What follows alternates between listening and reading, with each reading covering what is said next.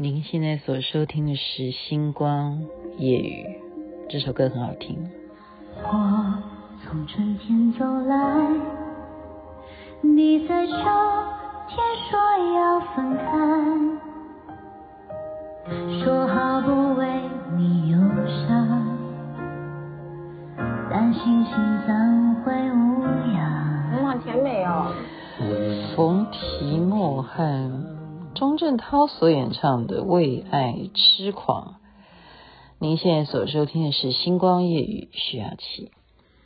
我觉得母亲节快到了，今天要跟大家讲的这个电影分享呢，是非常非常有意义，而且是让我现在哭的，我眼睛又像核桃一样。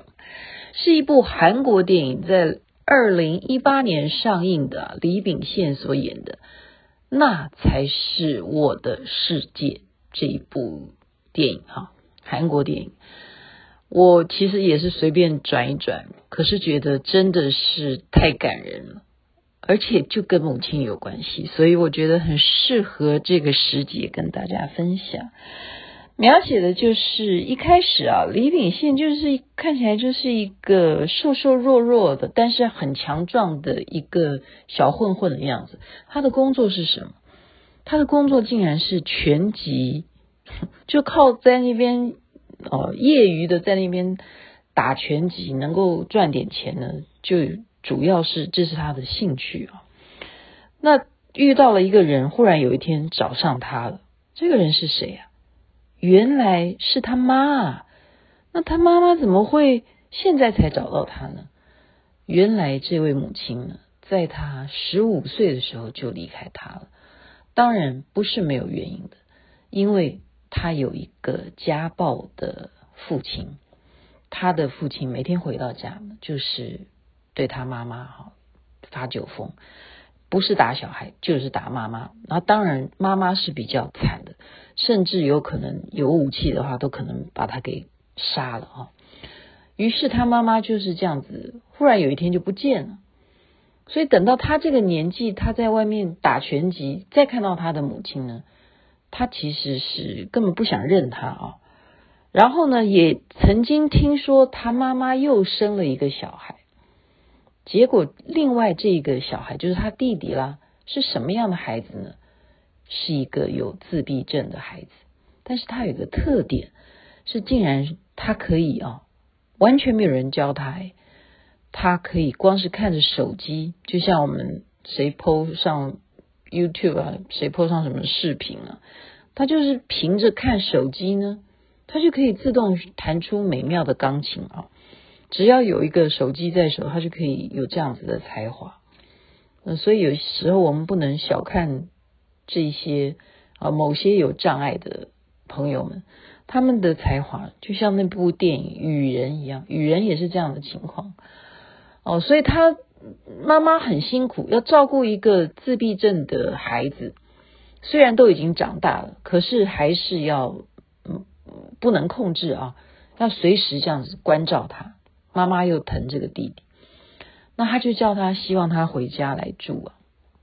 那他当然是因为混的也不是很好啊，嗯，他就想说既然免费让我回来住，那我就哈酷酷的就回到自己妈妈的房子。其实他妈妈也没有现身，这时候才电影交代出来啊。当时是什么样的情况呢？当时其实就是他妈妈受不了他爸爸家暴。所以他妈妈离开家逃出来的时候呢，他是在一条桥上面，哈，是准备要跳河，是活不下去了，不知道怎么能够这种日子要再过下去，在瞬间呢，有一个人把他给救下来，但是他是非常悲伤的啊，可能就是跟了那个人。但是那个人也没有给他有什么好的照顾了，就他就跟着他生了一个孩子啊，他靠自己的力量抚养孩子长大，可是没有想到原来他生下来的这个孩子是一个自闭症。那他妈妈这样子一直带着孩子，然后现在能够跟李秉宪同样团聚，啊，那李秉宪呢其实是就是还是没有什么事业上面的成绩。但是呢，他却意外的遇到了一个名钢琴家啊，就是一位女性钢琴家。他本来酷酷的，是因为车祸遇到他，被他撞了啊，才发现呢、这一位钢琴家原来也不是外表上面看到说哈，我公主啊，长得很美。他呢，发生了什么事情？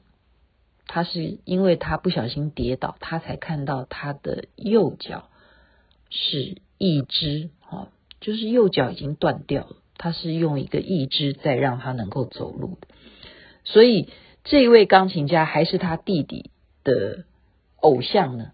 好，所以这样子的安排呢，就让他弟弟啊能够见到这个钢琴家，也让这个钢琴家重拾。生命的意义价值不会因为失去了一条腿就再也不弹钢琴。那这时候这个母亲呢，有一天就告诉他，告诉李秉宪说：“嗯，我因为实在是太优秀了啊，我在餐厅里头帮忙呢。那么我们的老板他希望我能够到釜山啊。”到那边又新开了一家餐厅，他希望我能够到那边去帮忙一个月。你能不能够帮我在这一个月好好的照顾你这个弟弟？他毕竟也还是算你的弟弟。那李秉宪就说：“只是一个月哦，不然我要有别的梦想，因为我准备要到别的地方去继续我的拳击生涯啊。”其实他打的也不是很好，可是他的偶像。拳击大家有印象的最有名的是阿里拳王，对不对？阿里拳王他把他的一句名言作为他人生的座右铭，那句名言是阿里拳王讲的，也可以供为我们大家作为名言呢。是什么名言呢？那叫做“不可能不是一个事实，只是一个意见”。好，这是一句名言，阿里讲的。就是不可能这三个字不是事实的，它只是一个意见，也就代表什么？世界上没有不可能的事情，这是他的名言啊。那他就想说：好，妈妈你快点去，快点回哈，我就委屈的照顾我弟弟这一个月啊。没想到在这一个月当中呢，他跟他的弟弟啊，虽然是自闭症，你知道他还会怎么样？忽然跟他哥哥。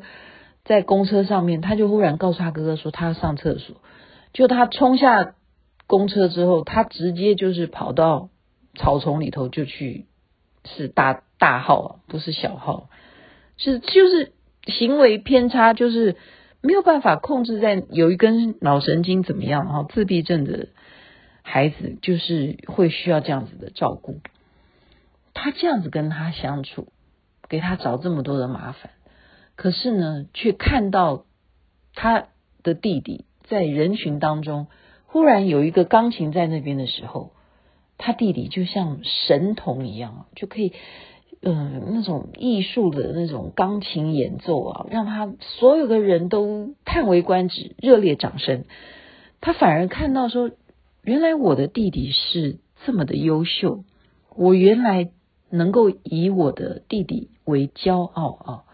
所以在这一个月当中，他也看出他弟弟很思念他妈妈。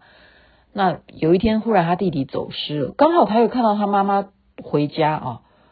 他妈妈就说：“我是回来拿一点东西，我要赶回釜山。”但是他说：“对不起，我搞丢我弟弟不见了。”他妈妈就啊急死他了。这时候他看到他妈妈陪着他到处在街上找他弟弟，他才发现他的母亲。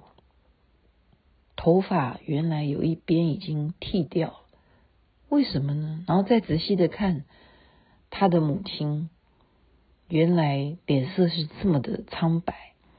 这时候他才跑到他母亲打工的餐厅去问那个老板说：“请问我妈妈是在釜山的哪一个餐厅工作呢？”那个老板就回答他说：“你妈妈从来没有去釜山工作啊。”这时候他才明白说，母亲根本是欺骗他啊，他应该是生病了，他应该就是想要用一个月的时间看自己能不能够去治疗，能不能够成功，哦，所以他是去化疗，去做肿瘤的切除。所以在那一瞬间呢，他冲去啊，想尽办法调查他母亲是在哪个医院。他冲去跟他妈妈看他的时候，你猜他对他妈妈讲的是什么？他对他说的是说：“我已经联络好别人了，我要去加拿大。”啊，他妈妈就说：“那很好啊。”然后他就告诉他说：“我去加拿大，我不会回来。”哦，他就这样子很酷的跟他妈妈讲。他妈妈说：“嗯。”嗯，你放心哈，如果我将来有什么离开人世间的话，社会机构是会照顾你弟弟的。不过我希望你不要讨厌你弟弟。你如果有时间，知道世界上还有一个人你可以去关心的话，就麻烦你了啊。然后这时候他就跟他妈妈说，开始他有一些情绪，他说：“当年你为什么不把我也带走？”你知不知道，爸爸回家的时候，就是对我拳打脚踢。后来我只要看到爸爸回来，我也没有妈妈，所以我干脆就跑到什么漫画店啊，什么游乐场去玩，去住一晚。我根本就不要待在家里。你有没有想过我是怎么样的童年？他就这样反问他母亲。这时候他的母亲就跟他讲说：“我真的很。”对不起你，真的是对你非常抱歉。这些年我真的是一直想到你，我就觉得很亏欠你。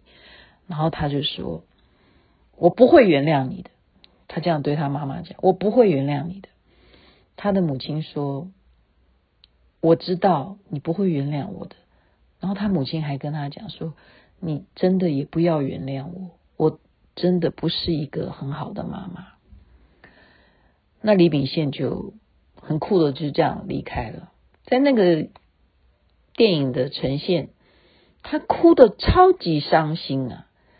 他说：“我不会原谅你。”然后他妈妈说：“你你不要原谅我，你也不要原谅你爸爸，你都不要原谅我们，我们真的真的很对不起你。”他母亲还加了一句话说：“下辈子我一定会只照顾你，只好好的保护你，只对你好。”所以李秉宪他有没有去加拿大？没有，而是在最后呢，他想尽办法让那个女著名的钢琴家啊，安排他弟弟真正能够跟呃音乐厅哈联络，让他们有一场正式的盛大的演奏会，让他的弟弟能够当那个主角钢琴演奏者。然后他想尽办法跟音乐。请假，把他妈妈从医院想尽办法，能够尽快的用救护车带到那个音乐厅的现场，亲自看到他的弟弟在舞台上面，一个自闭症的孩子都还不知道怎么正常的走上舞台啊，不是那种真正有经过训练的架势，但是却弹出了超水准。超乎极限的演奏，现场呢是全部站起来鼓掌，所以这一幕呢，让他的母亲坐在轮椅上面啊，接受化疗其实已经也没有用了啊，但是他看到他这样子自闭的孩子能够有这样子想不到的表演，他就知道他的孩子是这么优秀。而且真正可以在舞台上面弹奏，让这么多人欣赏到他的美好，他的母亲就再也没有遗憾了。然后呢，在医院他临终的时候，就告诉这个自闭症的孩子说：“你是不是很怕你哥哥？因为他会用拳击打人。”他说是。他说：“但是你是不是也觉得世界上有多一个哥哥是很好的？”这个自闭症的弟弟说。对，是没有错。然后他说：“妈妈，你可不可以赶快回家呢？”好，这一幕当然就是没有了。下一幕就是在殡仪馆了哈。但是李秉宪从殡仪馆忽然找不到他弟弟的时候，发现他弟弟又在路上找钢琴，能不能够演奏的时候，他再也不骂他弟弟了，而是牵着他弟弟的手一起过红绿灯，而且要看到绿灯亮了才过那个斑马线。所以我觉得符合啊，符合刚刚阿里讲的那句名言：不可能。不是一个事实，只是一个意见而已。我们不要习惯说不可能，不可能，不可能，只是一个意见，不一定会是事实。你为什么不尝试着去努力呢？所以他就是尝试着跟这样子自闭症的弟弟相处，他尝试着能不能够跟他妈妈重新生活，他最后选择原谅他的母亲。其实就是放过他自己。今天就为您介绍这一部我觉得非常感人的催泪的韩国电影，那才是我的世界。也把这句名言再一次的跟大家复习一下：不可能不是一个事实，只是一个意见而已。世界上绝对是有可能的。祝福大家一切美好。这边晚安，那边早安。而且母亲节快乐！